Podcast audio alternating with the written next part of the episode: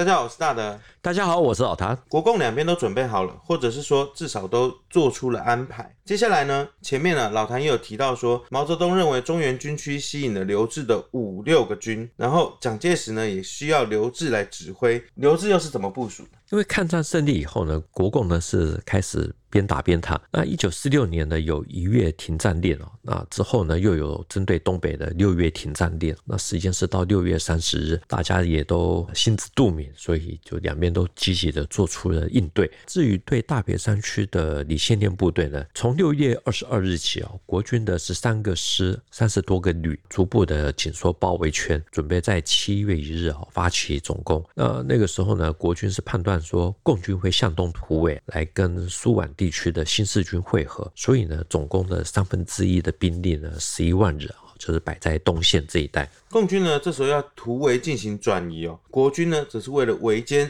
开始加大这个合围的力度。对，对于这一段呢，刘志说哈。美国马歇尔元帅他调停失败啊，重庆政治协商会议也失败，国共呢和谈破裂啊，所以河南、湖北边区的李先念呢分路向国军袭击，因此呢，蒋总统呢不得不下令豫鄂两省呢来合力围剿。然后呢，他说打仗是需要人的，如果要围剿李先念的部队，必须要从陇海铁路的正面来抽调兵力来南下，陇海铁路这边呢就会唱空城计。如果刘伯承趁虚南下，局势不堪设想。等于这个刘志暗示说，他这个调动兵力去围剿中原军区的时候，是会给刘伯承很大的机会。是因为呢，大别山的追歼战结束之后呢，他被撤职啊，调为总统府的战略顾问。这段历史呢，主要是国军的主力呢追击李先念他们的部队啊，追到了湖北陕西边境。结果呢，在豫东鲁西的刘伯承呢，他突然之间派兵袭击了陇海铁路，国军的第十军第三师呢，那个时候又是从陕西的潼关这边运过来，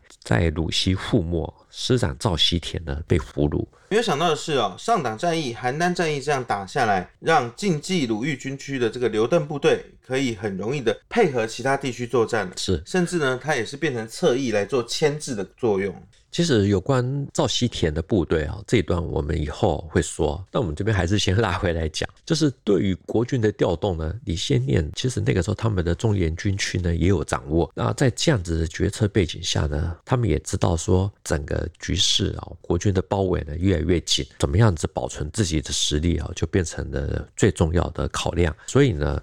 他们又再次的向上面报告啊，说希望能够突围，决定要把部队分为七路来进行。那其中的主力是分为两路。那毛泽东呢是在六月二十三日以中共中央的名义啊起草了一份的电报，愈快愈好，不要有任何的顾虑，生存第一，胜利第一。今后行动一切由你们自己决定，不要请示，以免延误时机啊。也就是说呢，毛泽东已经同意要放弃中原军区了。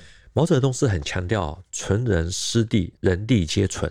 纯地失人，人地皆失。他其实是一开始就已经说过，中原军区迟早要放弃，只是现在还不可以。到了一九四六年的六月这个时候呢，他认同说突围要越快越好，那一切的行动都自己决定。那我们之后讲到河北的时候会做拆城墙运动哦，都可以更明白的了解说整个中共他们在游击战术啊等等的这些的运用。相较于刘志在乎的这个空城计哦，共军呢，它就是展现出来它一些弹性哦，留人比留地还要重要，而且呢，你的一线部队你可以自己去做决定。对。在皮定均他的突围里面可以看得更明白一点。紧接着呢，其实就是中共中原军区呢，在六月二十五日啊，他们开始进行的佯动啊，声东击西。那随后开始突围。那对于这一段历史呢，刘志他说，六月二十九日啊，我赴驻马店指挥啊，后来移驻到南阳啊，这些都在河南这个地方。他说那个时候是酷暑，共军李先念的部队呢，在我豫西地方团队到处截击啊。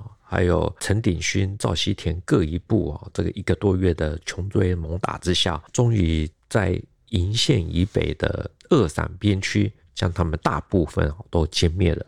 那其余呢，都化整为零，散匿各处。只有王震的三百多人逃到了甘肃，绕道回到延安，造成了抗战胜利以后在剿匪战役中唯一的大歼灭战。刘志说呢，这是唯一的一场大歼灭战。可是呢，老谭前面其实也有提到说，在史政局的军史上面写说，虎四出峡，疑获山区哦。所以这又是怎么了？我们来看看地图哦。王振呢，他是逃回了陕北，那边呢还有一部分是跑到苏北，有些是朝西走，有些朝东走，等于说之前他们规划的这几条路线都有人出去了。是刘志那本《我的回忆》哈，把皮定军进入到苏北的这一段跳过，这一段呢因为比较复杂，所以我们这一节的时间不够，那要留到下一集交代。那我们这一集呢，在要结束之前呢，还有一点点小时间啊，所以我们就顺道说一点小插曲，就是刘志呢他的。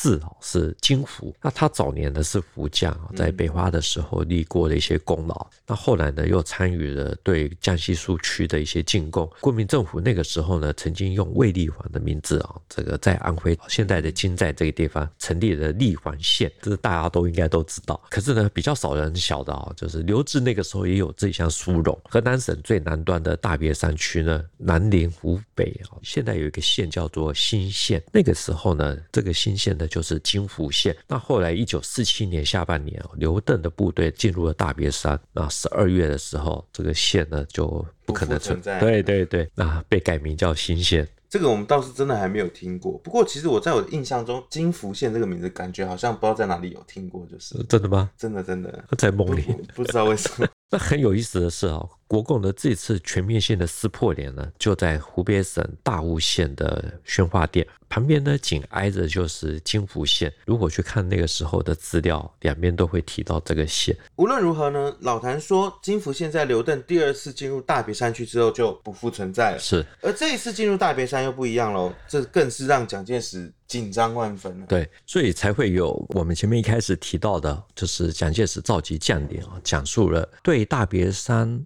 剿匪军事的指示啊，他主要就是要告诉大家，刘邓进入到大别山呢，是最容易剿灭的，比进军呢陕北、还有山东的沂蒙山区，还有胶东半岛的打这些地方呢，要容易的太多。因为蒋介石说，大别山区呢刚好相反啊，它的东边有津浦路，西面呢有平汉铁路，北面有淮河，南面有长江，这些交通线都在我们的控制之中，我们可以自由的运动。可是呢，共军却不容易超越。更何况呢，国军的武器等等都强过共军十倍，没有理由打不赢。没有理由打不赢，但结果我们都知道。可是，不过很巧的是哈，讲到大别山，像刘邓他们的部队呢，在一九四七年啊，他们要出发之前呢，有十二万人；进入到大别山的时候，只剩下六万人。国军呢，还是一样，就是动用了三十多个旅来围攻，而且呢，这次是由白崇禧来负责指挥啊，这样子一路的追剿啊，到了一九四八年的二月多。刘邓他们的中原野战军呢，奉命可以转出大别山，那后面呢，就是我们所知道的防患区会战啊等等的。